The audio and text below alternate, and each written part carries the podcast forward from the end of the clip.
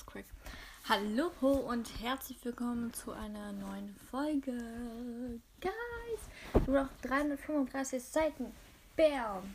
Heute werde ich viel lesen. Ich hoffe, ich kriege das hin mit, ähm, weil wir uns ja heute nochmal treffen wollen und ähm, einen Film zusammen schauen wollen. Deswegen hoffe ich, dass ich jetzt einfach alles rausholen kann und so viel schauen kann, wie es nur geht.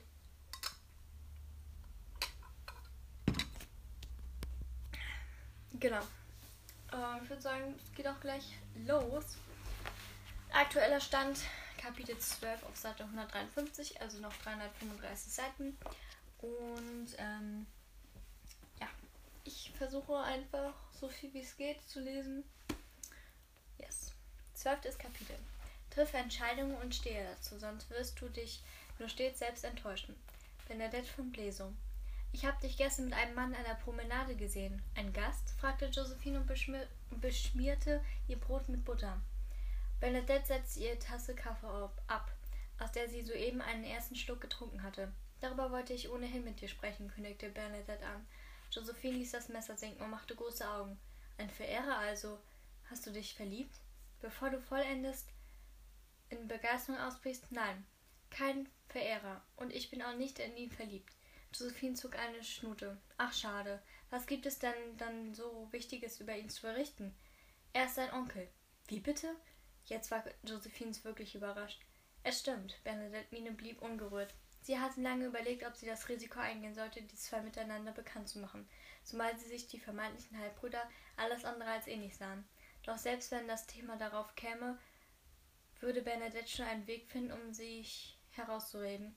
Die Wahrheit war tatsächlich so abwegig, dass weder Josephine noch Johannes die richtigen Schlüsse ziehen könnten. Für Josephine war ihr Vater Karl von Blesow genau wie der Rest, wie den der Rest der Welt, und Johannes Blumberg, der unhebliche Sohn, uneheliche Sohn von Leopold von Blesow, damit ihr Onkel, Halbonkel, um genau zu sein. Weshalb sollte einer von den beiden Argwohn, Argwohn zeigen, nur weil eine Ähnlichkeit nicht so deutlich vorhanden war, wie Johannes angenommen hatte? Das ist der Mann, also dein Bruder? Du hast mir doch erzählt, du hattest gar keine Geschwister. Die Bemerkung versetzte Bernadette einen Stich. Eine weitere Lüge, mit der sie leben musste. Doch sie hatte sich entschieden und würde nun auch dabei bleiben. Er ist Karls Halbbruder, erklärte Bernadette. Sie hatten den gleichen Vater, aber verschiedene Mütter. Nein, Josephine staunte mit offenem Mund. Das ist ja ein richtiger Skandal. Du meine Güte. Und das in unserem langweiligen Fa das in unserer langweiligen Familie? Je suis choqué. Keine Ahnung, Französisch broken. Bernadette schmunzelte. Ach was, es gibt gar keinen Grund, schockiert zu sein.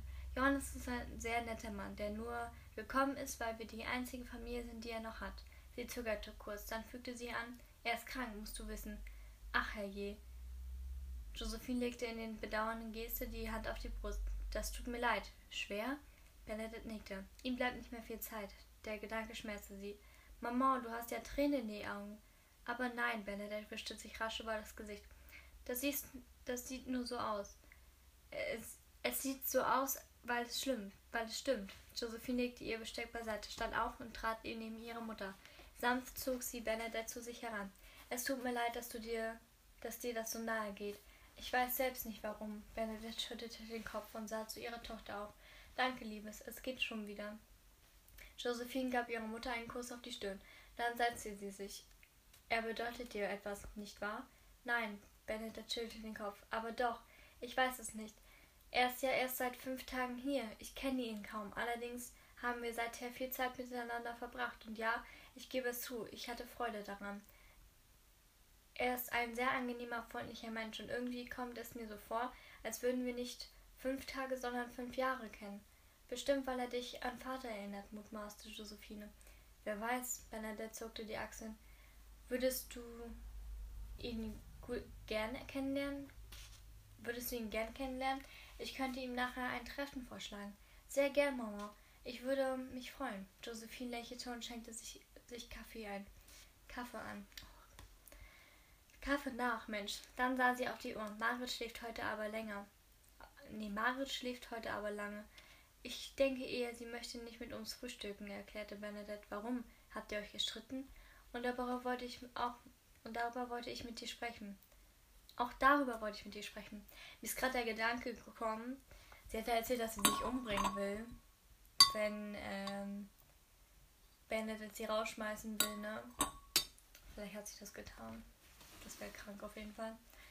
Ähm, Josephine verdrehte die Augen. Ich wohne hier, scheine. Ich wohne hier, scheine doch überhaupt nichts mit. Ich wohne hier, scheine doch überhaupt nichts mitzubekommen, gab sie mit gespielter Zweifel von sich. Margaret wird sich in kürzer Zeit Kürze etwas Eigenes suchen, kündigte Bernadette an. Sie und die Zwillinge ziehen aus. Josephine sah sie mit offenem Mund an. Das ist ja nicht dein Ernst. Du kannst sicher sein, dass ich in dieser Sache nicht scherze.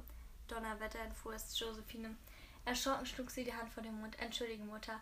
Doch bitte hätte ich, hätte ich wirklich niemals gerechnet. Fast muss ich sie bewundern für diesen Schritt. Das ist nicht nötig. Sie geht nicht aus eigenem Antrieb, sondern weil ich es von ihr verlange. Nun wurde Josephines Augen noch größer. Du setzt sie vor die Tür? Nichts, bevor nicht eine angemessene Unterkunft für sie gefunden ist. Ich zahle ihr ihren Erbanteil aus. Sie wird also vorübergehend eine rechte wohlhabende Frau sein. Vorübergehend? Zum einen hat sich Margaret offenbar finanziell ein Partei, einer Partei verpflichtet und zum anderen traue ich ihr eine vernünftige Haushalt, Haushaltsführung nicht zu. Bernadette schmutzelte. Nenn mich Herzlitz, doch ich muss zugeben, dass es mich amüsiert, mir Margaret beim Windewechseln vorzustellen. Josephine grinste breit. Ich halte dich nicht für nicht, ich halte dich nicht für herzlos. Du hast einfach nur recht. Erst gestern bin ich ihr mit einer bin ich ihr aneinander geraten, weil sie sich unmöglich gegenüber Inge benimmt. Offen gesagt, die Zwillinge sind mit ihren drei Jahren schon so schrecklich verzogen, dass es alles andere als eine Vergnügung ist, mit ihnen Umgang zu haben. Eigentlich sollte sie in diesem Alter längst trocken sein. Für Erich und Paul tut es mir leid. Am Ende sind sie die Leidentragenden, wenn ihre Mutter mit der Situation überfordert ist. Dann ist deine Entscheidung also endgültig, wollte Josephine von ihrer Mutter wissen. Ja, denn ich hatte diese Entscheidung schon einmal getroffen, kurz vor Alexanders Tod. Das hast du mir nie gesagt. Nee. Du hast mir nie gesagt, weshalb. Also du hast mir nie gesagt, weshalb. Und das möchte ich auch jetzt nicht. Dein Bruder und ich hatten einen Streit, das ist alles. Sie seufzte. Es schmerzt mich, dass wir nicht mehr die Möglichkeit zu einer Aussprache hatten, doch die Entscheidung, dass er mit seiner Familie ausziehen sollte, war damals die richtige und sie ist es auch heute noch. Deshalb werde ich mich nicht, nicht erweichen lassen. Wenn deine Prophezeiung eintritt und Margaret das Geld schneller zwischen den Fingern zerrinnt als Eis in der Sonne, Bernadette trank, trank einen Schluck Kaffee. Frag mich noch einmal, wenn es soweit ist. Ich halte nichts davon, mich mit Problemen zu beschäftigen, die noch gar nicht eingetreten sind. Ich wünschte wirklich, ich wäre mehr wie du. Weshalb? Nun, ich mache mir ständig Gedanken über alles. Ich gehe im Kopf jedes Wenn und Aber durch, und zwar schon lange, bevor es, einem wirklich, bevor es ein wirkliches Problem gibt. Same, sis, same. Daran solltest du wirklich arbeiten, stellte Bernadette fest. Zermür zermürbende Gedanken sind zeitfressend und bringen dich bringen nicht das Geringste. Es klopfte, die beiden sahen zur Tür, nun geöffnet, die nun geöffnet wurde. Margaret erschien auf die Schwelle zögernd. Guten Morgen. Okay, sie ist doch nicht tot. Schade. Guten Morgen, Margaret. Weshalb klopfst du? fragte Bernadette. Solange du noch in diesem Haus lebst, gibt es keinen Grund, dich wie eine Fremde zu benehmen. Margaret hob den Kopf. Vielen Dank, das ist sehr freundlich von dir. Guten Morgen, sagte nun auch Josephine und Margaret erwiderte den Gruß. schreibt ihr denn jetzt schon wieder hier rein, ey? Oh, Kinder, ey.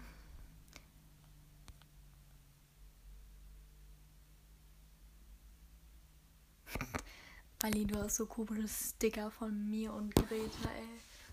Mensch, du. Okay.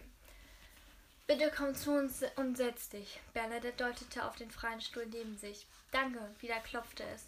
Dieses Mal trat Mechthild mit einem Tra Tablett ein, auf dem eine einzelne Tasse Kaffee stand. Sie ging zu Margaret hinüber und stellte sie vor ihr ab.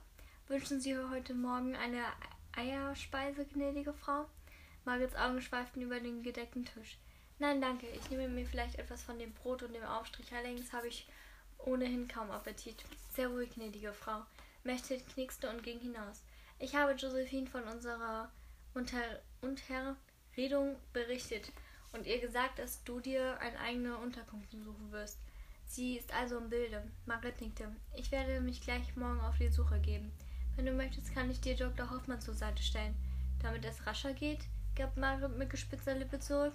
Bitte, Margaret, wir wollen einen vernünftigen Umgang miteinander pflegen, auch wenn unsere Differenzen unüberbrücklich, unüberbrückbar sind, sind schon der Zwillinge wegen. Margaret atmete geräuschvoll aus. Du hast recht. Bitte entschuldige, Schwiegermutter. Bernadette und Josephine werfen sich einen Blick zu. Noch nie hatte eine von beiden gehört, dass Margaret die Schwiegermutter anders als mit Vornamen angesprochen hatte. Doch keine von beiden sagte etwas dazu. Und auf dein Angebot zurückzukommen. Ja, ich hätte gern die Hilfe von Dr. Hoffmann. Als Notar wird er mich sicher zur Seite stehen können. Wird er mir sicher zur Seite stehen können. Ich werde ihn gleich morgen kontaktieren, bot Bernadette an und leerte ihre Taste. Dann stand sie auf und ging zur Tür. Wenn ihr mich jetzt entschuldigen würdet, sie griff nach der Klinge. Dann drehte sie sich noch einmal um. Ach, eins noch, Josie. Wann musst du zurück nach Leipzig, um deine Vernissage vorzubereiten? Ich bleibe noch ein paar Tage und werde am nächsten Freitag oder Samstag abreisen. Der liebe Herr von Rubenstein wird immer ein bisschen nervös, wenn nicht Tage vorher alles vorbereitet ist. Und oft ergeben sich tatsächlich noch viele Fragen. Bernadette erwähnte nicht, dass sie gefragt hatte, um ein Treffen mit Johannes Blumberg engagieren zu können, denn davon musste Margaret, musste Margaret nichts wissen. Ach, Mama, wäre es wohl möglich, dass ich die nächsten Tage öfter einmal mitkomme und dir die und, und dir bei der Arbeit über die Schulter sehe? Sonst bekomme ich nie eine Ahnung davon, was es heißt, ein Hotel zu führen. Und weil wir gerade von Leipzig sprechen, ich hätte da eine Idee, sagte Josephine eilig, bevor ihre Mutter das Zimmer verlassen konnte. Bernadette kehrte zum Tisch zurück. Und was für eine Idee ist das? Ich habe überlegt, eine Kunstausstellung im Grand zu organisieren, erklärte Josephine mit Etuas, Etu, ich kann es nicht aussprechen. Enthusiasmus. Ihr wisst, was ich meine. In der Stimme. Aber deine Gemälde sind doch in Leipzig, hielt Bernadette dagegen. Die Ausstellung soll auch nicht für mich sein, Mama, erklärte Josephine, sondern für die Künstler aus, dem, aus der Gegend. Es gibt hier so viele wunderbare Maler und auch Bildhauer. Sie bekommen die, Be sie bekommen die Gelegenheit, auf ihre Kunst aufmerksam zu machen. Und wir können, je nachdem, wie das Ganze angenommen wird, unser Portfolio erweitern und so von Zeit zu Zeit auch bekanntere Künstler zu einer Vernissage nach Pins locken und die dann natürlich bei uns im Grauen nächtigen werden. Bernadette musterte ihre Tochter stolz. Das ist eine ganz wunderbare Idee, Liebes. Mach dich gerne in die Planung. Ich werde dich unterstützen. Sie überlegte kurz. Nein, doch nicht. Ich unterstütze dich nicht. Wenn du, wenn du, denn du wirst selbst am besten wissen, was zu tun ist. Solltest du mich brauchen, bin ich selbstverständlich für dich da. Vielen Dank, Mama. Josephine strahlte über das ganze Gesicht. Doch nun zu deinem Wunsch, mir über die Schulter zu blicken, um so das Hotelfach zu, zu erlernen, nahm Bernadette auch den Faden wieder auf. Wenn du möchtest, kannst du gleich mitkommen. Es, es ist zwar Wochenende, aber die Aufgaben bleiben stets die gleichen. Wer ein Hotel führt, kennt keine freien Tage. Josephine überlegte nicht lange und sprang auf. Ja, sehr gern. Margaret guckte sauer, sauer töpfisch drein. Wenn ich mir die Begegn Bemerkung erlauben darf, ich verstehe nicht ganz, weshalb ihr euch an meiner Anwesenheit hier im Haus stört, wenn du, liebe Bernadette, doch ohnehin den ganzen Tag im Hotel verbringst und du, Sie sah zu Josephine, nun den gleichen Weg beschrei beschreiten möchtest. Bernadette legte den Kopf schräg. Ich möchte nicht in deiner derart vergifteten Umgebung leben. Das ist der Grund. Sie überlegte kurz, dann fügte sie hinzu. Mir ist klar geworden, dass wir zwei uns niemals mögen werden. Das liegt weder an dir noch an mir. Es passt einfach nicht. Und das ist für dich Grund genug, mich auf die Straße zu setzen? Bitte hör auf, die Dinge zu dramatisieren, bat Bernadette in sachlichem Ton. Ich meine es völlig ernst, Margaret. Ich gebe dir nicht die Schuld. Ich habe in den letzten Tagen erkannt, wie wichtig es ist, glücklich zu sein. Mir ist bewusst geworden, dass Erfolg nicht, nichts, nicht alles im Leben ist. Ich wünsche mir Harmonie und Ausgeglichenheit. Ja, ich möchte gern unbeschwert sein. Bernadette sah die Schwiegertochter an. Und, in diesem, und dieses Bild der Harmonie passen, passe ich in deinen Augen nicht hinein? Das schrieb. Und, und in dieses Bild der Harmonie passt ich in deinen Augen nicht hinein? Das Gespräch, Gespräch führt zu nichts. Es ist mein Haus und alleine entscheide, mit wem ich darin leben möchte und mit wem nicht. Ich wäre dann soweit, erklärte Josephine, um das Gespräch zu beenden. Gut, gehen wir. Bernadette nickte ihre Schwiegertochter zu. Hab einen angenehmen Tag, Margaret. Zusammen verließen Bernadette und Josephine das Esszimmer und gaben Mechthild Bescheid, dass sie drüben im Hotel zu finden seien. Als sie die Stufen des Privathauses hinunterstiegen, sagte Josephine, ich muss zugeben, du überrascht mich, Mama. Du wirkst tatsächlich verändert. Wie meinst du das? hakte Bernadette nach. Josephine zuckte mit den Schultern. Nun, ich hatte früher stets den Eindruck, dass für dich nun nur der Erfolg und das Ansehen des Hotels im Vordergrund standen. Von Zufriedenheit und Glück war, nie, war da nie die Rede. Bernadette nickte nachdenklich. Du magst recht haben, Josephine, doch mit Alexanders Tod hat sich vieles geändert.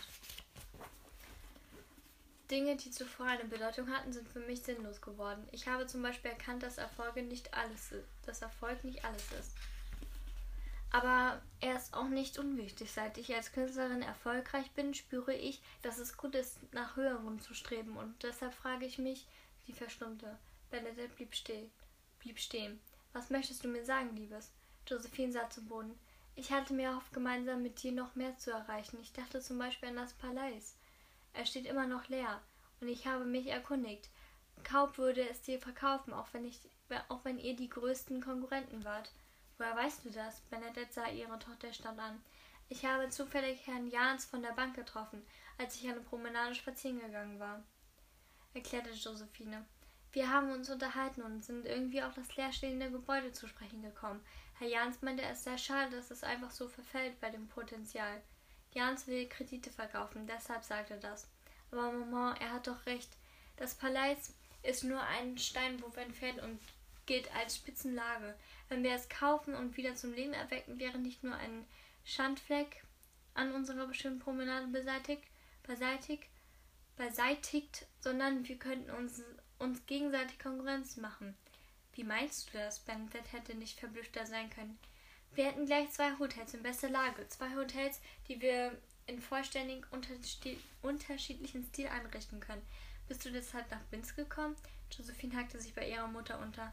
Ich möchte etwas schaffen, Mama. Ich möchte etwas leisten. Ich bin nicht mehr das verwöhnte Mädchen, das nur, das nur genug Geld in der Tasche haben muss, um sich schöne Kleider zu kaufen oder die neueste Frisur zu tragen. Sie betraten das Grand Hotel durch den Haupteingang und Max, der Page, hielt ihnen die Tür auf und verbeugte sich tief. Guten Morgen, die, die gnädigen Damen. Lass uns in meinem Büro weitersprechen, schlug Bernadette vor, nachdem sie den Gruß des Pagen erwidert hatten. Dann strebten sie auf die Rezeption zu. Josie folgte ihm. Bernhard Romanski sah ihnen dienstbef dienstbeflissen entgegen. Sie tauschten einen Gruß aus, dann erkundigte sich Bernadette nach Lob und Tadel der Gäste, die sich für gewöhnlich an der Rezeption warten, wenn ihnen irgendetwas nicht passte. Der Gast von Zimmer 132 hatte beschwert, dass die Möwen am Morgen zu früh lärmen und er deshalb nicht bei offenem Fenster schlafen kann, teilte ihr Werner beprobt mit. Sende ihm einen Gruß und einen guten Wein. Gab es sonst noch etwas? Nein, gnädige Frau, ansonsten ist alles in Ordnung. Gut, sind die Zimmermädchen da? Werner nickte. Alle bis auf Trude und Paula, die noch immer krank gemeldet sind. Aber es wäre wohl angebracht, dass sie selbst im zweiten Stock kontrollieren. Reni und Hilde haben dort Dienst und nun ja, Sie wissen ja, deutete er an. Allerdings, bestätigte Bernadette. Was denn? fragte Josephine interessiert. Nun, Reni und Hilde sind nicht gerade die fleißigsten, antwortete Bernadette. Bei ihnen sind die Ecken gern mal rund, wenn du verstehst, was ich meine. Es gab schon mehrfach Beschwerden. Darf ich das übernehmen? Den zweiten Stock kontrollieren, meine ich. Bernadette war überrascht, doch es gefiel ihr, dass Josephine die Ini Initia Initiative ergriff. Anstelle einer Antwort wandte sie sich an, die Reze an den Rezeptionist.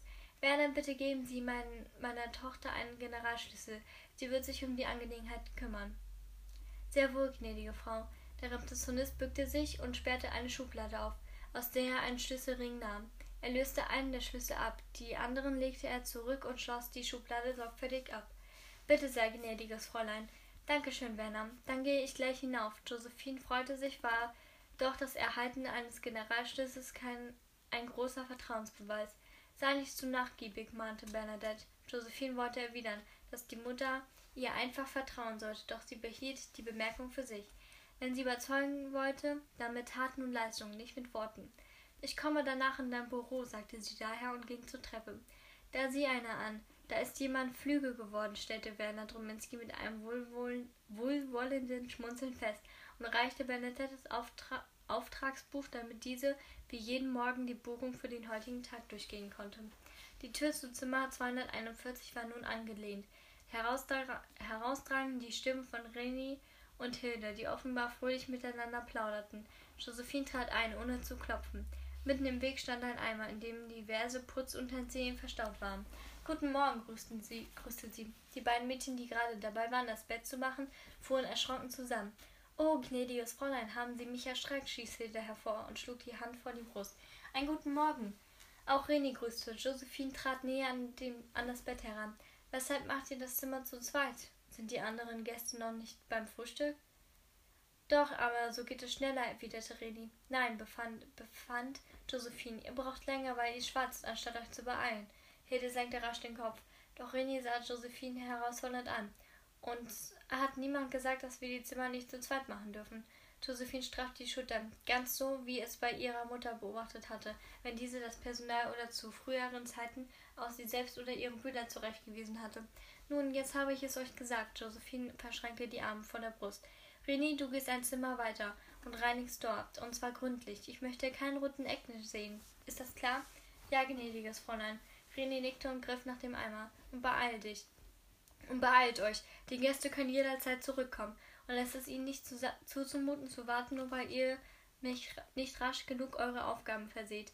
Ja, gnädiges Fräulein, sagte nun auch Hilde. René verließ bereits das Zimmer. Josephine hörte, wie sie nebenan die Tür aufsperrte. Ich werde später noch einmal vorbeikommen und alles kontrollieren, kündigte Josephine an, die sich lebhaft vorstellen konnte, wie die beiden sich gerade im Stillen verfluchten. Plötzlich äh, musste sie an etwas denken, was ihre Mutter so oft gesagt hatte. Ich erwarte, dass getan wird, was ich sage und nicht das, was man. Da, ne? Ich erwarte, dass getan wird, was ich sage und nicht, dass man nicht mag. Okay, dieser Satz hat gerade gar keinen Sinn für mich ergeben, aber okay. Okay, Leute, nur noch 321 Seiten. Yes! Wir kommen immer näher. Woo! Okay, ich muss irgendwie gerade einfach nur ein bisschen atmen. Fällt mir gerade ein bisschen schwer. Wir sind. Ich glaube, ich muss erstmal kurz eine Pause machen. Wir sind gerade bei Kapitel 13 auf Seite 167. Und bis jetzt habe ich den Buchrücken noch nicht gebrochen. Tja, Leute. Okay. Ähm. Ich würde sagen, es geht weiter. 13. Kapitel. Ich muss mein Lesezeichen kurz irgendwo hinlegen. Ich habe irgendwie das Gefühl, dass ich die ganze Zeit niesen muss. Oh, Leute. Gar nicht gut. Ich glaube, ich habe schon heute genießt. Ich weiß das gar nicht mehr. Kurzzeitgedächtnis und so. Okay, ich muss vorher gucken, wie groß das Kapitel ist.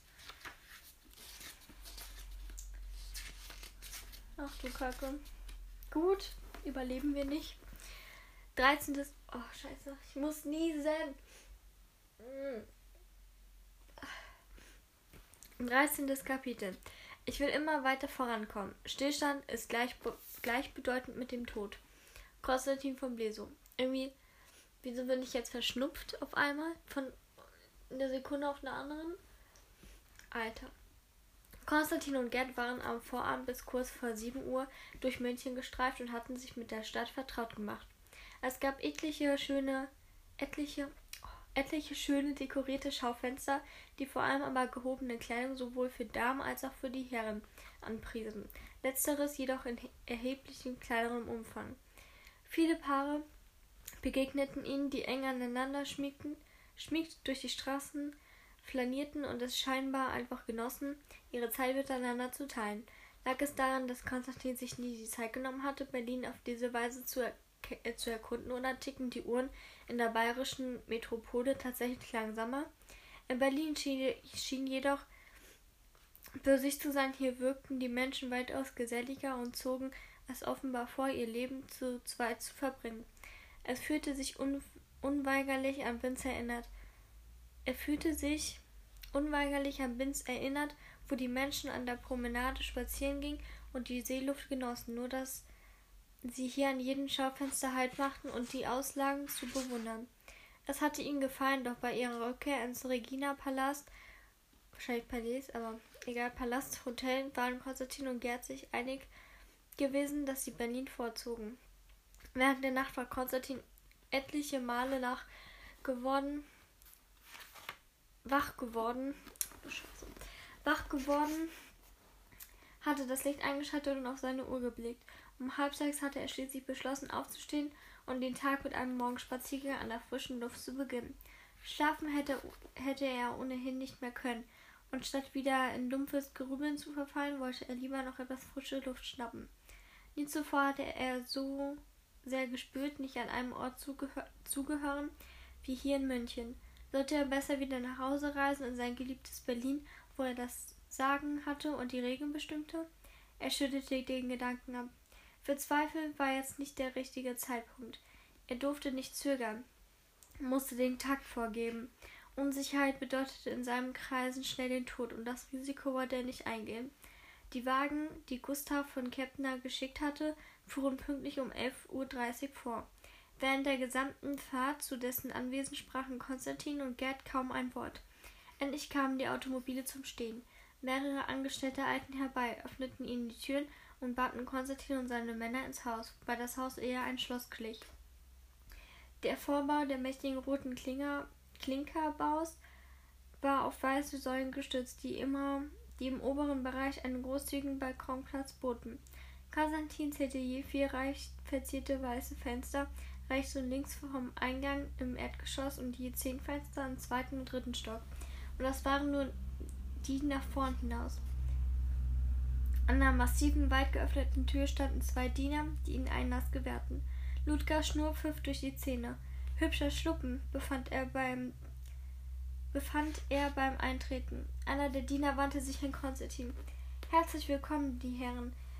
Der gnädige Herr von Kepner bat mich, die Herren von Beso in den grünen Salon zu führen. Wenn die anderen Herren mit bitte meinen Kollegen folgen wollen, soll ich dich nicht lieber begleiten, Chef? sagte Neute leise. Das wird nicht nötig sein, Gerd, befand Konstantin. Ich komme schon klar. Bitte hier entlang, gnädiger Herr, bat nun der Diener und ging Konstantin voran in die linke Tür, in die linke Richtung, während sein Kollege die anderen Männer in einer anderen Alter. während sein Kollege die anderen Männer in einen nach rechts abgehenden Flur führte. Ihre Schritte hallten auf dem Marmorboden wieder. Ihm verfiel die schwarze Ihm verfiel der schwarze Stein mit der weißen Marmorierung, denn den seine Mutter sicher als zu unruhig bezeichnet hätte. Bitte, sehr gnädiger Herr. Der Diener öffnete die Tür zu einer ganz in grün gehaltenen, prachtvollen Raum. Herr von Kepner wird Sie zugleich mit seiner Anwesenheit beehren. Darf ich Ihnen etwas zu trinken bringen? Ein Whisky, bitte. Sehr wohl, gnädiger Herr. Der Diener verbeugte sich und ging hinüber zur Bar. Während er sich mit Gläsern und Eis zu schaffen machte, schlenderte Konstantin zu einer dreiflügel, dreiflügeligen Ter Terrassentür und sah hinaus. Und sah hinaus. Der Garten entpuppte sich als riesiger Park mit einer Rasenfläche, die bestimmt fünf, fünf der immer beliebteren werdenden Fußballfelder Platz geboten hätte. Zwar konnte Konstantin dem aus England kommenden Spiel nicht wirklich etwas abgewinnen, doch die Größe des Plätze doch die Größe der Plätze, auf denen die Siege errungen wurden, beeindruckte ihn. Bitte sehr, gnädiger Herr. Der Diener reichte ihm seinen Whisky. Danke, Konstantin nahm das Glas, setzte es an die Lippen und trank einen großen Schluck. Sein Kontrahent schien nicht unbedingt kleine Brötchen zu backen. Er wollte sich gerade nach, nach der Größe des Anwesens erkundigen, als er seine Stimme hinter als er eine Stimme hinter sich hörte. Wir sind bei der Webseite 170. Yeah. Ähm, Kollege von Bleso, es ist mir eine Freude. Konstantin drehte sich um. Gustav von Kepner. Schön, dass wir uns persönlich kennenlernen. Die beiden schüttelten einander die Hände. Er hatte sich von Kepner an, er hatte sich von Kepner anders vorgestellt. Der Vorstand des Münchner Ringvereins war ein ganzes Stück kleiner als Konstantin, was nicht weiter ungewöhnlich war, überragte dieser die anderen doch fast immer. Von Kepner allerdings sah man im Gegensatz zu Konstantin das gute Leben an, das er führte. Sein Wahnsinn hatte einen bedrohlichen Umfang, während Konstantin große, großen Wert darauf legte, in Form zu bleiben, schon für den Fall, dass er sich einmal selbst einen körperlichen Auseinandersetzung würde stellen müssen. Von Kepner dagegen schien nicht allzu viel von Bewegung zu halten und sein Doppelkinn verriet, dass er nicht viel, nicht viele fettige Speisen ausließ. Same. Bitte setzen Sie sich. Wie ich sehe, hat Ferdinand Sie bereits versorgt. Konstantin, boah, meine Nase läuft, Leute. Alter. Horror. Okay. Konstantin nahm auf der lila Couch Platz von Captain Nuts, setzte sich ihm gegenüber. Der Diener vergewisserte sich, dass die beiden mit Getränken versorgt waren. Dann verließ er den Raum. Ja, danke, ein ausgezeichneter Whisky. Aus Schottland? Sie haben einen feinen Geschmack, lobte der Gastgeber. Ein Single Malt von 1870. Konstantin steckte kurz die Nase ins Glas. Dann nahm er einen weiteren Schluck. Davon sollte ich mir unbedingt einige Kisten nach Berlin bestellen. Unser Lieferant war gerade erst da. Ich werde ihm eine Sendung zukommen lassen. Verbindlichsten Dank. Konstantin hob das Glas, leerte es und stellte es auf dem niedrigen Tisch zwischen ihnen ab. Noch ein? bot vom Kettner an. Später vielleicht. Konstantin deutete in Richtung Terrassenfenster. Eine wirklich schöne Parkanlage haben sie da. Und das Haus hier ist überaus beeindruckend. Auf eine solche Fläche würde man in Berlin einen ganzen Wohnkomplex bauen. Fläche haben wir hier wirklich genügend, stellte von Kepner fest. Ich muss zugeben, ich bin kein Stadtmensch. So ist es für mich gut. München ist nicht weit entfernt, doch hier draußen habe ich meine Ruhe. Mich der Stille hingeben zu können, hilft mir beim Denken. Offen gesagt habe ich sie mir anders vorgestellt. Ach ja? Von Kepner verzog die Lippen zu einem Gr Grinsen. Und wie? Nun, nach all dem, was man hört, sind sie ein eher umtriebener, ehrgeiziger Mensch, während sie hier das genaue Gegenteil leben. Ruhe und Ausgeglichenheit. Halten Sie das für einen Widerspruch? Ich weiß es nicht. Sagen Sie es mir. Nun, meine Antwort lautet nein. Aber mir Fragen zu meiner Lebensanschauung zu stellen, ist sicher nicht der Grund Ihres Besuches. Ich nehme an, Sie sind gekommen, weil Ihnen mein Vorgehen ein Dorn im Auge ist. Oder steckt etwas anderes dahinter? In der Tat, gab Konstantin zurück. Ich bin gekommen, um zu so sondieren und womöglich neue Freundschaften zu schließen. Neue Freundschaften? Tatsächlich? Von Kepner stand auf, nahm die leeren Gläser und ging zur Bar, wo er ihn nachfüllte. Auf eine mögliche Freundschaft, sagte er, als er an diesen Tisch zurückkehrte und ihm das volle Glas reichte. Darauf, ich, darauf trinke ich gern. Konstantin hob das Glas doch. Anders als vom Captain leerte es sich nicht in, leerte er, er es nicht in, in Alter. Leerte er es nicht in, in einem Zug. Mensch doch, was war daran jetzt so schwer? Also, Herr Kollege, was ist der wahre Grund für Ihren Besuch? kam von Kettner nun zur Sache. Sie reden nicht lange um den heißen Brei herum, das gefällt mir. Konstantin legte den Kopf schräg. Mir ist zu Ohren gekommen, dass Sie daran interessiert sind, Erich Ludewald vom Thron zu stoßen. So würde ich es nicht ausdrücken. Es geht wohl eher darum, den Thron wieder mit jemandem zu besetzen, der auch das Zepter in der Hand zu nehmen bereit ist. Ludewald hat nachgelassen, da gebe ich Ihnen recht. Nachgelassen trifft es wohl kaum. Er ist mit den Jahren nicht nur alt, sondern vor allem schwach geworden. Das ist nicht gut für den Zusammenhalt des Rings. Wie kommen Sie darauf? Nun, Sie als sein Günstling werden es womöglich da nicht so sehr zu spüren bekommen haben, doch Lodewald trifft nur noch die Entscheidung, die er unbedingt treffen muss. Ich als sein Günstling, wiederholte Konstantin. Aber ja, das ist, das ist allgemein bekannt. Und wie man so hört, laufen ihre Geschäfte durch Lodewalds unverbrüchliches Engagement rund um Berlin noch immer vortrefflich. Bei dem Rest von, von uns sieht es da anders aus. Was meinen Sie damit? Splittergruppen, sagte von Kettner. Kleine Emporkömmlinge, die uns den Rang ablaufen wollen. Innerhalb des Rings? Nein, genau da ist es ja. Es kündigte, es gründen sich andere Organisationen, die uns die Geschäfte kaputt machen. Wie das? Sie holen sich unsere Nutten, die sie für sich arbeiten lassen, bringen Kokainkünstler günstiger auf den Markt und sind sogar dazu übergegangen, Schutzgelder davor, dafür einzufordern, um die Leute gegen uns abzusichern. Sie werben uns die Männer reihenweise ab. Das muss man sich mal vorstellen. Das ist mir ja tatsächlich neu, räumte Konstantin wahrheitsgemäß ein. In Berlin haben wir diese Probleme nicht, weil sie ihre Leute in der Spur halten und Ludowald dafür sorgen kann, Sorge getragen hat, dass die Kapazität dort weiter gebündelt bleiben. Andere von uns sind dagegen zum Handeln gezwungen. Konstantin überlegte kurz. Wie kann ich helfen? Gustav von Kepner schien überrascht. Damit habe ich nicht gerechnet. Ich gebe zu, ich bin.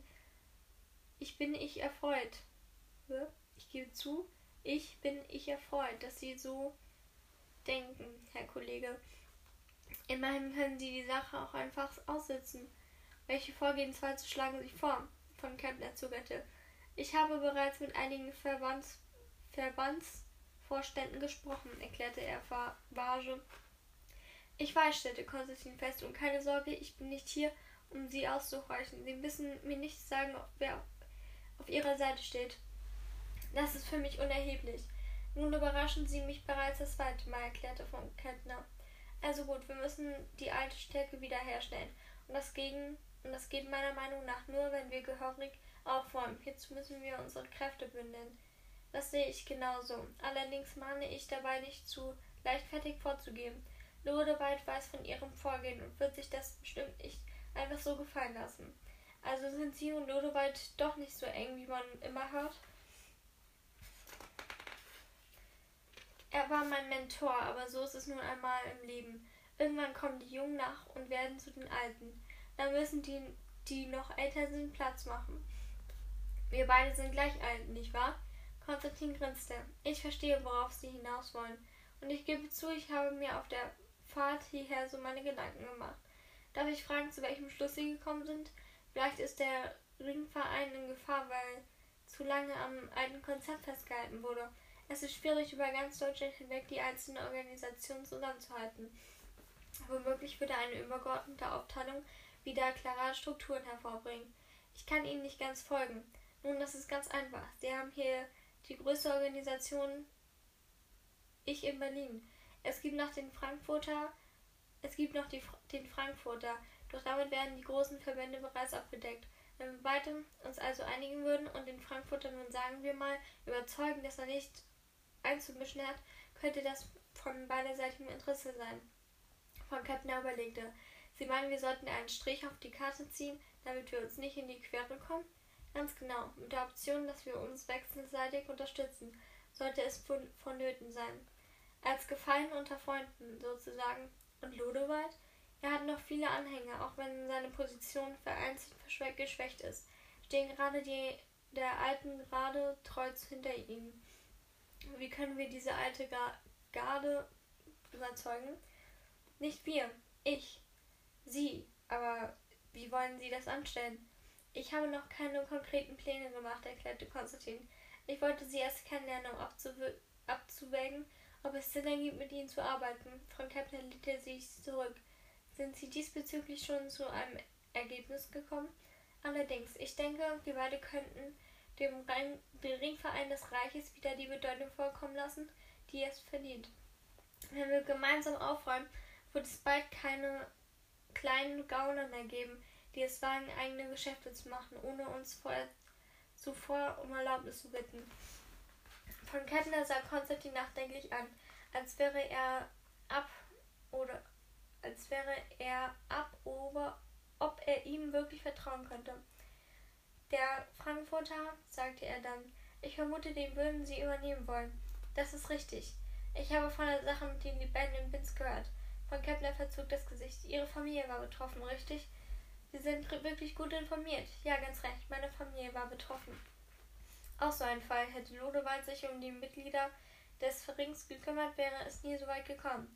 Wie meinen Sie das? Sie hätten die Libellen doch gewarnt, oder nicht? Allerdings. Sie sehen, sehen Sie, Herr Kollege, genau das meine ich.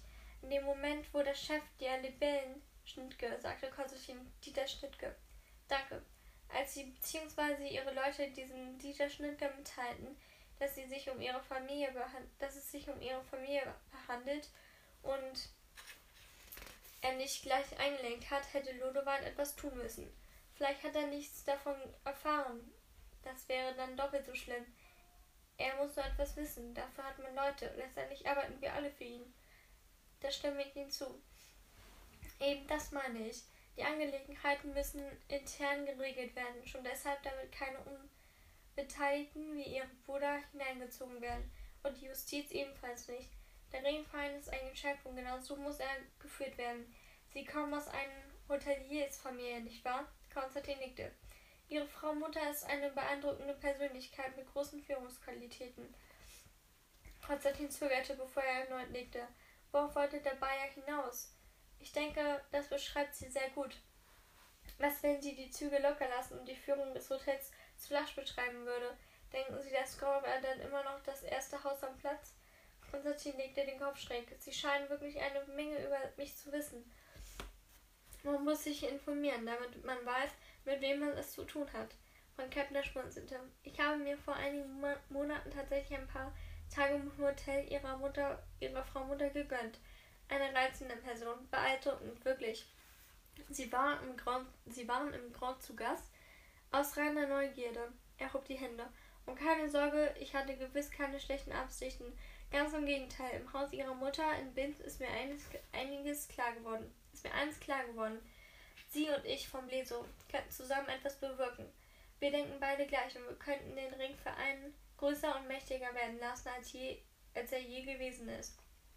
Von Kepner hatte recht, dachte Konstantin. Wut stieg in ihm auf. Hätte Ludowald seine Organisation im Griff gehabt, hätte er die Dinge nicht selbst regeln müssen, und Alexander wäre womöglich noch am Leben. War es klug von ihm gewesen, damals in Alleingang zu handeln? Hätte er sich womöglich an Ludowald wenden sollen, damit er die Sachen, die Sache in die Hand nahm? Aber würde, aber wäre dann nicht der Anschein entstanden, dass er Konstantin nicht in der Lage wäre, seine Angelegenheiten selbst zu regeln? Was denken Sie, Herr Kollege? Holte von Kepner ihn zurück. Was Sie sagen, ist völlig korrekt. Sie haben Weitblick und Sie haben die Mittel, die Angelegenheiten wieder in die richtigen Bahn zu lenken. Von Kepner stand auf. Entschuldigen Sie mich bitte einen kurzen Moment. Ich bin gleich wieder zurück. Er verließ das Zimmer. Wenige Momente später kehrte er zurück.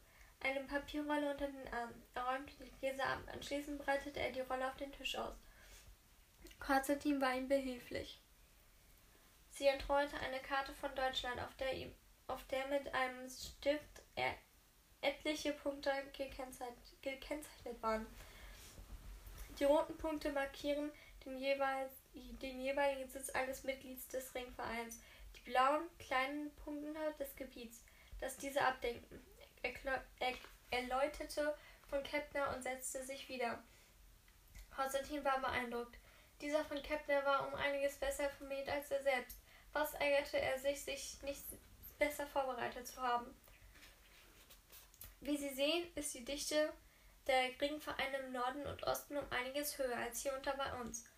Als hier unten bei uns. Deshalb muss ich mit Bedacht vorgehen, werden Sie in Ihrem Einzuggebiet bessere Chancen haben, einen großen Anteil, einen großen Teil der Vorstände auf Ihre Seite zu ziehen. Er sah Konstantin an. Was denken Sie vom Leso? Dass Sie mich brauchen, stellte Konstantin fest. Er tippte auf die Karte und zog mit seinen Fingern einen Kreis. Diesen Bereich hier, er deutete auf den Westen, können wir beide komplett vergessen. Merten ist Lodewald viel zu fest im Sattel. Er hob die Hand und deutete auf die, auf die Gegend oberhalb von Kassel. Von hier bis zur Küste und im gesamten Osten kann ich, kann ich tätig werden und die Männer dort überzeugen. Ihnen bliebe dann der Teil ab hier. Er tippte auf den Bereich zu ba um Bayern herum. Ich fürchte, ich habe dem nichts entgegenzusetzen und genau darin besteht mein Problem. Was Ihnen an Kontakten zu was Sie was Ihnen an Kontakten und Unterstützung fehlt, können Sie mit Geld wettmachen. Das andere regle ich. Und der spätere Anteil? Konstantin überlegte, wenn wir den Ringverein schon in eine Richtung gesteuert haben, wenn wir den Ringverein schon in eine neue Richtung steuern, dann richtig. Bisher zahlt jeder seinen Anteil an Ludewald. In dem Moment, wo wir übernehmen, senken wir diesen Anteil, wodurch mehr in der Kasse bleibt. Halbe halbe bei den Abgaben und wenn Ausgaben entstehen, ebenso. Sollte etwas Größeres anliegen, müssen sich die einzelnen Vorstände künftig beteiligen. Was halten Sie davon? Klingt gut. Gustav von Kettner stellte sich von der Couch hoch, als ihm bei seinem Gesicht was ihm bei seinem Gewicht einige Schwierigkeiten bereitete.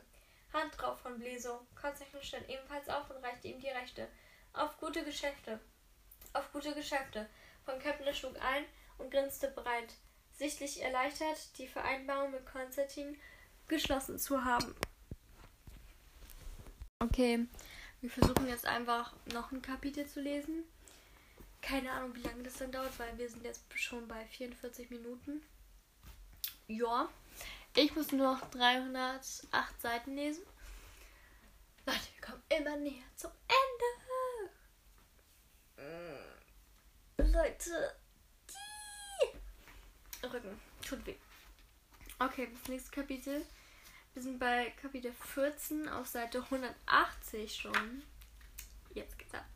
1, 2, 3, 4, 5, 6, 7, 8, 9, 10, 11, 12, 13 Seiten hat das nächste Kapitel. Dying Inside. Aber es ist okay, ich habe bis jetzt noch nicht den Buchrücken gebrochen. Zieht euch das mal rein, ja? Kann auch nicht jeder. Geil. Okay, ähm. Ich muss mir ganz kurz nur schnell meinen Zopf machen. Er geht gerade auf. Ist gerade 17 Uhr 35 und ich habe noch anderthalb Stunden Zeit zu lesen.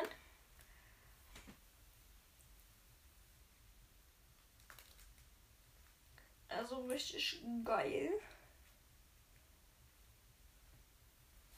So. Ähm, ja. Einen kurzen Schluck von meinem geilen Eiskaffee.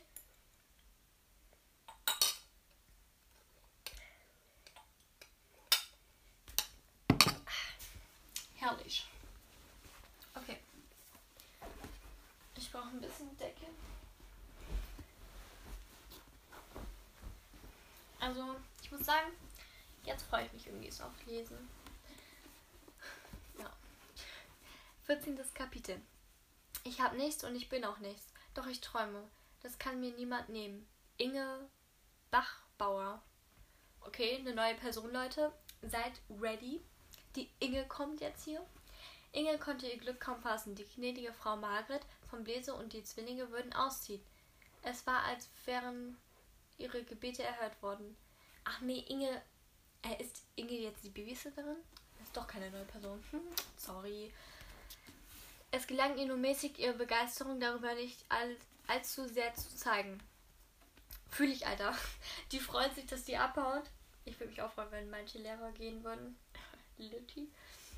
Ähm, zwar hatte die Haushälterin nur Bruststücke der Unterrednung der gnädigen Frau beim Frühstück hera herausgehört, doch die gnädige Frau Margret von Blesow hatte, als Mächte das Geschirr abräumen wollte, eine Bemerkung fallen lassen. Wie ungerecht es sei, dass sie zu gehen hätte, was das wenige, was Mächte gehört hatte, zu einem Bild fügte. Okay, dann ich bin gerade verwirrt. Ist Ihnen jetzt die. Ähm, ist Inge jetzt die Babysitterin oder ist sie jetzt die Haushälterin? Ich weiß es nicht mehr. Hm. Egal, auf jeden Fall irgendeine so Angestellte. Ähm, für Inge war von diesem Moment an alles anders, denn schon seit Monaten hatte sie sich mit dem Gedanken getragen, die Stelle bei den vom Lesus zu kündigen. Sie hatte sogar schon die, Fü die Fühler nach einer anderen. Die Fühler? Nach einer anderen Anstellung ausgestreckt, doch bisher nichts Passendes gefunden. Früher, bevor die Zwillinge auf der Welt waren, hatte sie die hatte sie die ihr übertragenen Aufgaben stets mit einem Lächeln versehen. Sie gehörte nicht zu den jungen Frauen, die hohe Ansprüche stellten und wusste genau, wo ihr Platz in der Gesellschaft war. Auch war ihr bewusst, dass sie von Glück sagen konnte, bei den von Blesus arbeiten zu dürfen. Ähm, zahlte die gnädige Frau doch um einiges besser als die meisten anderen Herrschaften, zumal dies, dieses, diese ihren Lohn nach der Geburt der Zwillinge noch einmal großzügig angehoben hatte. Damals hatte sie sich gefreut, denn sie hatte ja nicht ahnen können, wie die Kinder sich entwickeln und dass die gnädige Frau Margret von Blesow ihr wegen jeder nach so noch so banalen Kleinigkeit die Hülle heiß machen würde. Okay, dann ist sie die Babysitterin. Alles klar. Die Inge. Im Gegensatz zu Bernadette vom Bleso Fräulein Josephine oder auch dem viel zu früh verstorbenen Herrn Alexander war Margret stets über die Maße gereizt und schimpfte, wann immer sie jemanden vom Personal zu Gesicht bekam. Besonders Inge hatte ihr nie etwas gerecht machen können, ganz gleich wie sehr sie sich auch bemühte.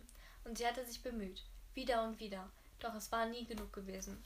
Einen kurzen Moment dachte Inge etwas, etwas bang daran, ob mit diesem Auszug der Kinder und der damit wegfallenden Aufgabe nun auch ihre Lohn gekürzt würde, denn das würde sie in Schwierigkeiten bringen. Nach der Lohnerhöhung vor drei Jahren hatte sie sich eine eigene kleine Wohnung genommen, um nicht länger mit ihrer Mutter und deren neuen Ehemann unter dem Dach wohnen zu müssen. Ihr Vater war vor fünf Jahren gestorben und ihre Schwester, die beide älter waren als sie hatte, die hatte das bescheidene Häuschen binnen der darauffolgenden sechs Monate verlassen. Eine Weile hatte Inge mit ihrer Mutter reingelebt. Dann war diese, dann war dieser Rudolf in ihr Leben eingetreten. Oh, bitte nicht Rudolf. Nee, ganz ehrlich, komm jetzt nicht mit einem Rudolf. Och nee. Das Trauerjahr war gerade mal drei Tage vorbei. Ja, ich bin auch gerade hier in Trauer wegen Rudolf. Kann er nicht bringen hier. Sie, was auch immer. Ähm, als er auch schon bei ihnen einzog. Von dem Zeitpunkt an war das Zusammenleben für Inge zur Hölle geworden. Anfangs hatte sie es noch für Zufall gehalten, dass Rudolf immer dann in ihre kleine Kammer kam, wenn sie gerade dabei war, sich umzuziehen. Oh nein, Alter. Dieses Buch, das hat so einen Plot-Twist, ey. Oder auch, dass der Schlüssel zur Badezimmertür auf einmal verschwunden war, sodass sie nicht mehr abschließen konnte, wenn sie ihr Geschäft zu verrichten hatte oder sich reinigte. Eo, der Rudolf ist ein Pedo. Och nee. Das, das, das, die Kommentare, das verstört mich jetzt. Mensch, Rudolf. Och nee. Doch irgendwann glaubte sie nicht mehr an so viele Zufälle. Wenn sie in der Küche am Herd stand, stellte er sich so dicht hinter sie, angeblich um zu sehen, was so köstliches in den Töpfen duftete, dass sie meinte, seine Reaktion zu spüren. Iu, iu, der ist richtiger Pedo. Oh. Nicht Reaktion, sondern Erektion. Iu, der ist so ein Pedo, der Rudolf. Iu. Das Angebot der von Blesus als Kindermädchen zu arbeiten und dadurch mehr Geld zu bekommen, war ihr erschienen, erschienen, erschienen wie ein Segen. Trotz der Miete für die kleine Wohnung behielt sie am Ende jeder Woche noch ein paar Mark übrig, die sie bereit beiseite legte und sparte. Sie wusste auch genau wofür. Von ihrer Mutter konnte sie nichts erwarten. Alles, was diese für ihre Arbeit in dem kleinen Lebensmittelladen bekam, hatte sie sogleich für, bei Rudolf abzugeben. Schon öfter hatte sie Inge oder deren Schwester um Geld bitten müssen.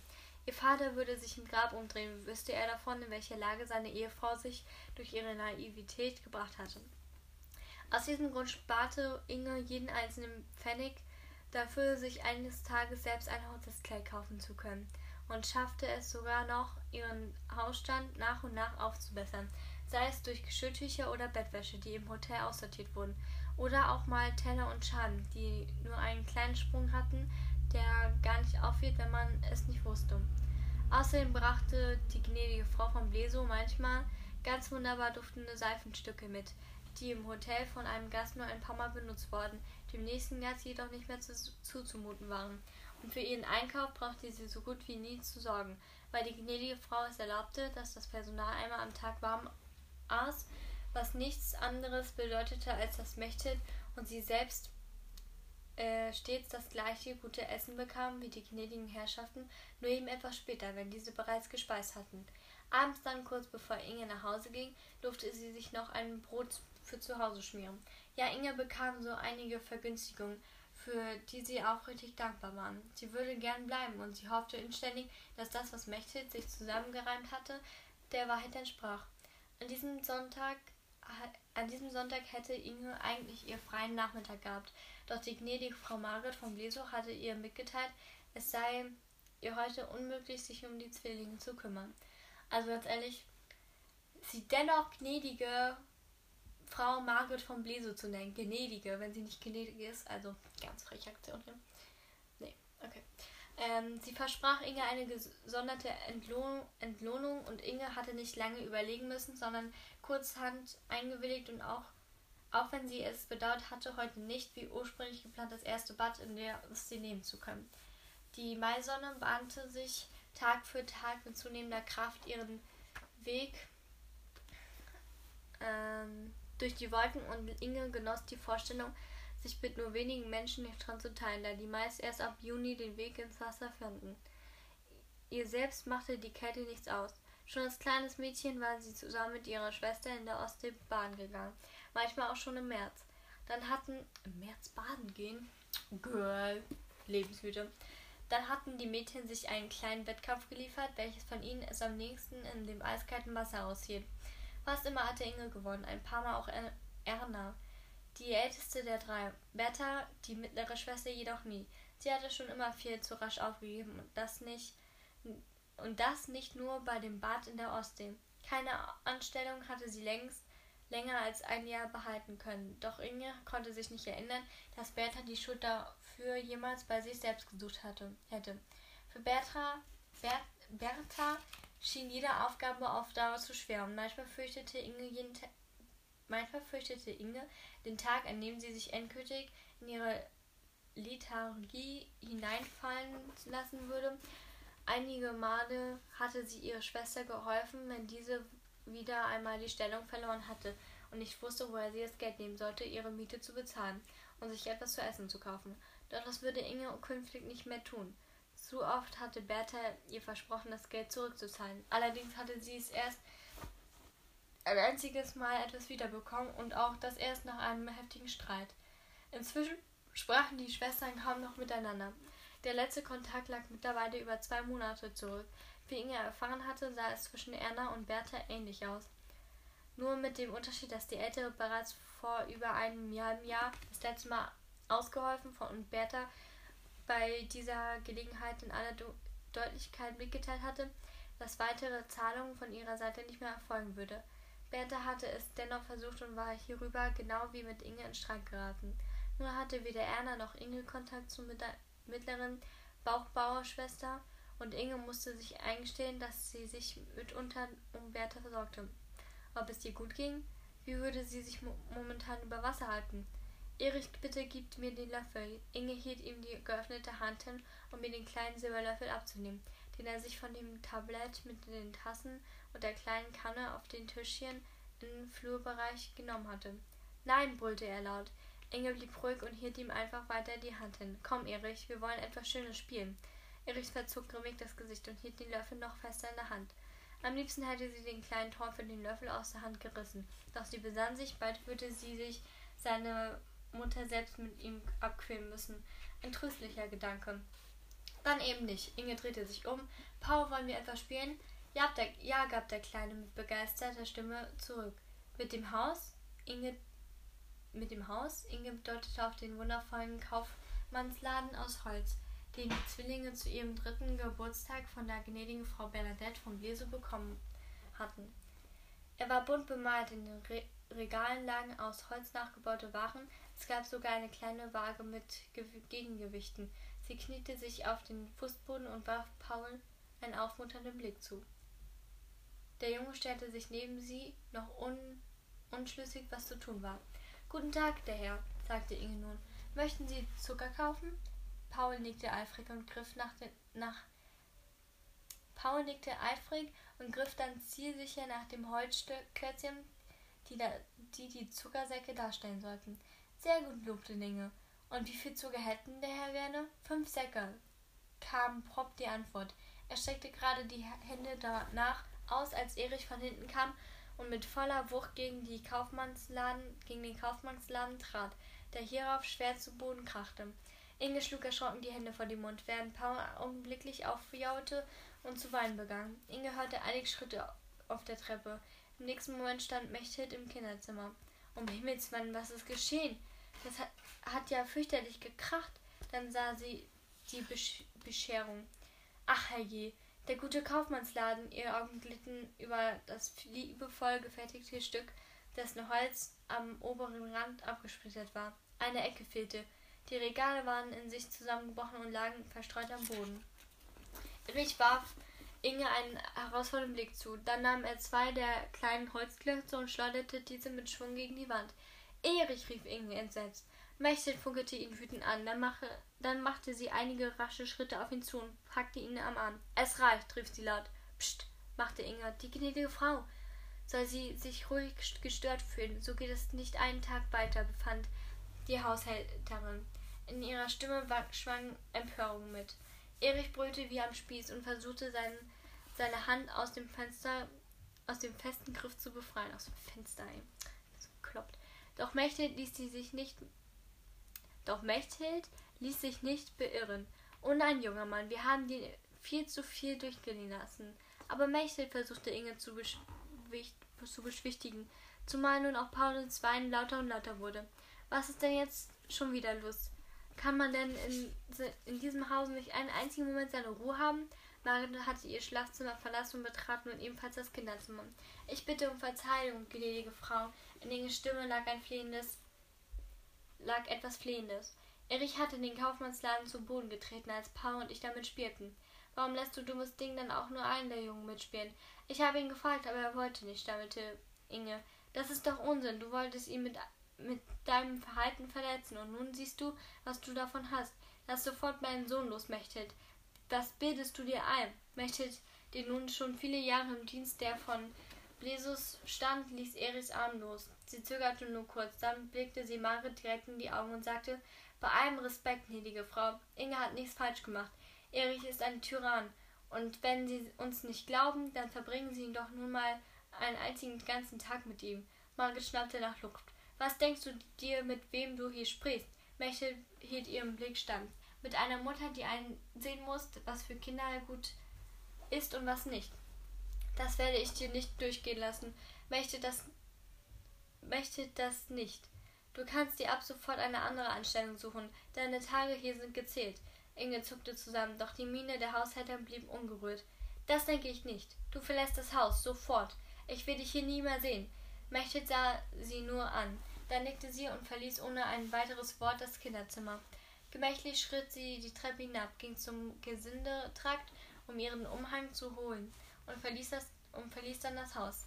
Sie lächelte, als sie vor der Tür trat. Der Akkordeonspieler setzte gerade zu einer neuen Melodie an als sie auf die Promenade trat und das kurze Stück bis zum Eingang des Grand Hotels zurücklegte. Trotz ihrer einfachen Kleidung verbeugte der Page sich höflich und hielt ihr die Tür auf. Mit entschlossenem Schritt gingen sie auf die Rezeption zu. Mechthild? Werner Truminski schaute sie überrascht an. Wir haben uns aber lange nicht gesehen. Guten Tag, Werner. Sagen Sie, wäre es möglich, die gnädige Frau kurz zu sprechen? Der Rezeptionist musste nicht lange überlegen, ob er die gnädige Frau stören konnte. In all den Jahren, die er nun schon im Grau arbeitete, waren die Male, in denen Mechthild ins Hotel gekommen war, an einer Hand abzuzählen. Es musste etwas Ernstes vorgefallen sein, wenn sie nun um ein Gespräch bat. Er hob den Hörer ab und wartete einen Moment, dann sagte er, gnädige Frau, bitte verzeihen Sie die Störung. Mechthild ist hier und wünscht Sie zu sprechen. Ja, Ihre Mechthild. Er horchte kurz und verbeugte sich dann. Sehr wohl, gnädige Frau, vielen Dank. Er hängte den Hörer ein. Sie ist in ihrem Büro. Danke, Werner. Sobald er sie kommen sah, öffnete der Liftboy das Gitter zum Aufzug. Mechthild zögerte, dann umspielte ein neuer, neuerliches Lächeln ihre Lippen. Warum eigentlich? Sie trat in die Kabine und sagte, bitte den zweiten Stock zur gnädigen Frau. Sehr wohl. Der Liftboy zog das Gitter zu und legte den Metallhebel um. Mechthild streckte ihren Rücken durch und fasste mit der rechten Hand ihren Umhang von der Brust zusammen. Im, Im, zweiten Stock stieg sie aus und machte sich auf den Weg ins Büro der gnädigen Frau. Erst jetzt kam ihr der Gedanke, sie könnte vielleicht zu kühn vorgegangen sein, und sie, und sie bekam eine Gänsehaut. Hatte sie zu viel riskiert, würde sich die gnädige Frau womöglich hinter der Schwiegertochter stellen, schon damit diese nicht das Gesicht verlor? Noch nie, all, noch nie in all den Jahren hatte Mechthild sich derart verhalten oder die Entscheidung der gnädigen Herrschaft in Zweifel gezogen. Nein, sie hatte nie auch nur ein Widerwort gegeben, hatte sich stets korrekt verhalten und sich selbst dann nicht an den Lästereien beteiligt, wenn sie auf den Markt gegangen war und die anderen Haushälterinnen sich über ihre Herrschaften ausgelassen hätte, hatten. Oh Leute, ich habe noch eine Stunde. Uh, das geht ja schnell vorbei. Ey. Okay, jetzt kann ich es auch gleich zu Ende. Auch die gnädige Frau hatte sich ihr gegenüber stets mehr als, zu, mehr als anständig verhalten und sie galt unter ihren Angestellten als ausgesprochen gerecht. Mächtig blieb von Bernadette vom Bläserbürotisch stehen und atmete tief durch. Sie, zauder, sie zauderte nur einen Moment, dann hob sie die Hand und klopfte. Herein hörte sie die Stimme ihrer Chefin von drin. Zögerlich öffnete Mechthild die Tür. Ich bitte um Verzeihung, gnädige Frau. Mechthild, bitte komm herein. Was ist geschehen? In Bernadettes Miene spiegelte sich Sorge wieder. Es ist niemand krank oder verwundet, stieß sie daher eilig hervor. Gut, Bernadette wirkte erleichtert. Dann setz dich bitte. Vielen Dank, gnädige Frau. Mechtet nahm auf einem der breit auf de, nahm ein auf Mechtet nahm auf einem der beiden Besucherstühle Platz. Also, Mechtet, was ist geschehen? Es gab einen Streit, begann Mechtet und suchte dann nach den richtigen Worten. Was sollte sie erzählen? Dass der Kaufmannsladen kaputt war, dass sie Erich am Arm gegriffen und fest zugedrückt hatte?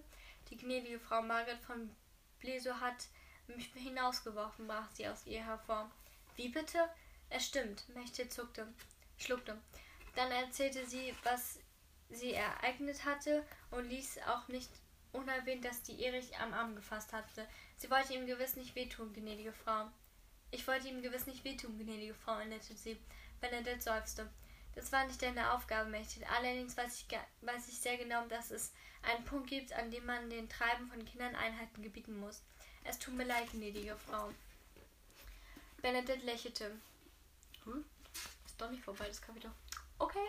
Bernadette lächelte. Wie viele Jahre stehst du in, jetzt in meinem Dienst, Mechthild? Im August sind es elf Jahre, gnädige Frau. Elf Jahre. Bernadette schüttelte den Kopf. Die Zeit vergeht wirklich rascher, als man sich einmal im Kreis drehen kann.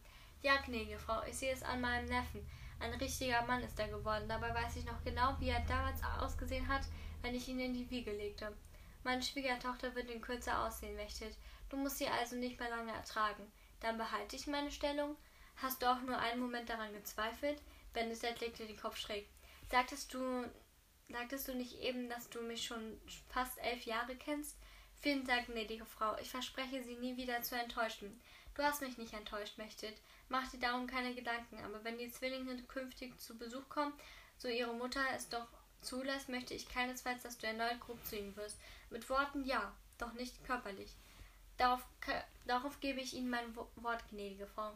Ich stottere. Bernadette stand auf. Gut, Mechthild, dann geh zurück ins Haus und wenn Margaret dich ansprechen sollte, dann sag ihr, wir hätten miteinander geredet. Alles andere werde ich selbst klären, sobald ich nach Hause komme. Mechthild stand ebenfalls auf und knickste. Sie sind ein so guter Mensch, gnädige Frau. Ich bin Ihnen unendlich dankbar, weiter für Sie arbeiten zu dürfen. Kaum hatte Mechthild das Büro verlassen, klopfte es erneut und Josephine betrat das Zimmer eine Bleistiftskizze in der Hand, wie sie ihre Mutter auf den Schreibtisch legte. Das Palais, Palais, Palais, das Palais, stellte Bernadette fest und strich verwundert mit dem Zeigefinger über die feinen Bleistiftlinien. Ihre Tochter hatte wirklich Talent. Nun, ich ahne, worüber du mit mir sprechen möchtest. Josephine Wangen röteten sich vor Begeisterung. Ich sitze bereits an einem weiteren Skizzen, Mama. Diesmal zeichne ich das Palais so, wie ich es mir nach der Übernahme durch die von Blesus vorstelle. Ach, Josie, Benefit seufzte. Ich bin, ich finde deinen Vorschlag, das Hotelfach zu, zu erlernen und mit einer und mit meiner Unterstützung das Palais zu übernehmen, sehr ehrgeizig und wunderbar. Nun kann ich es mir im Moment nicht leisten, über einen Kauf auch nur nachzudenken. Margarets Erbanteil von 30% ist eine erhebliche Summe. Josephine steckte die Hand nach der Skizze aus und betrachtete sie. Das heißt also, du könntest es dir vorstellen, doch du verfügst nicht über die entsprechenden Mittel. Es heißt, dass ich generell bereit bin, über deinen Plan nachzudenken. Allerdings muss ich erst sehen, wie viel ich in nächster Zeit so investieren habe. Sie lächelte die Tochter aufmunternd an. Lass uns bitte Folgendes vereinbaren, Josephine. Du machst deine Vernissage in Leipzig und danach organisierst du eine Ausstellung hier im Hotel mit örtlichen Künstlern. Anschließend sehen wir weiter. Wer weiß, vielleicht entpuppen sich deine Ideen als großen Erfolg. Benedict beugte sich vor und legte ihre Hand auf die von ihrer Tochter. Ich finde deine Ambitionen vollkommen richtig und ich habe einen Grund, stolz auf dich zu sein und an dich zu glauben. Daher freue ich mich auch auf alles, was wir künftig gemeinsam auf die Beine stellen werden. Doch ich möchte nichts überstürzen. Das verstehst du sicher, oder? Josephine nickte, doch glücklich wirkte sie nicht. Bernadette stand auf und ging zu dem Schreibtisch herum, um sie in die Arme zu schießen. Du bist meine Tochter, Josie. Und wenn ich eines, äh, wenn ich, und wenn ich eines verstehen kann, dann deinen dringenden Wunsch, etwas zu bewegen. Und, und das wirst du, mein Schatz. Das verspreche ich dir. Uh, uh, uh, Kapitel zu Ende. Okay, ähm, ich bin jetzt auf Seite 193 von 488 und ich muss noch 295 Seiten lesen. Yes, wir sind bei den 200 angekommen. Leute, ich mache Fortschritte. Okay, ist das jetzt 17.59 Uhr? Ich habe jetzt noch eine Stunde und eine Minute Zeit, noch einen Podcast aufzunehmen. Ähm, und Leute, ich bin ready. Ich habe bis jetzt, ähm, das kann ich auch mal ganz kurz nachrechnen. Ich habe bis jetzt ähm, 42 Seiten gelesen. Ist jetzt nicht die Welt, aber immerhin 42 Seiten gelesen haben oder nicht gehabt. Das war Deutsch. Ja, ist besser ne, als nicht. Also ich muss sagen, Props an mich. Ich habe zwar schon mal an einem Tag 152 Seiten oder 282 Seiten gelesen. Äh, das war, glaube ich, mein meistes. Hm, bisschen komisch, also nicht komisch, aber ja. Ich weiß, Greta oder so hat mehr gelesen oder war nicht du? I don't know. Aber das war schon krass für mich, 180 Seiten oder so. An einem Tag. Ja, ich bin jetzt schon so viel mit 42 Seiten. Ähm, ich wollte ja heute sehr viel lesen und ich werde jetzt noch eine Stunde weiterlesen. Das ist jetzt genau 18 Uhr. Wir wollten ja um 19 Uhr äh, dingsen. Und ich habe bis jetzt nicht mein Buchrücken gebrochen. Yes. 295 Seiten. Ich komme. Bis demnächst. Haut rein.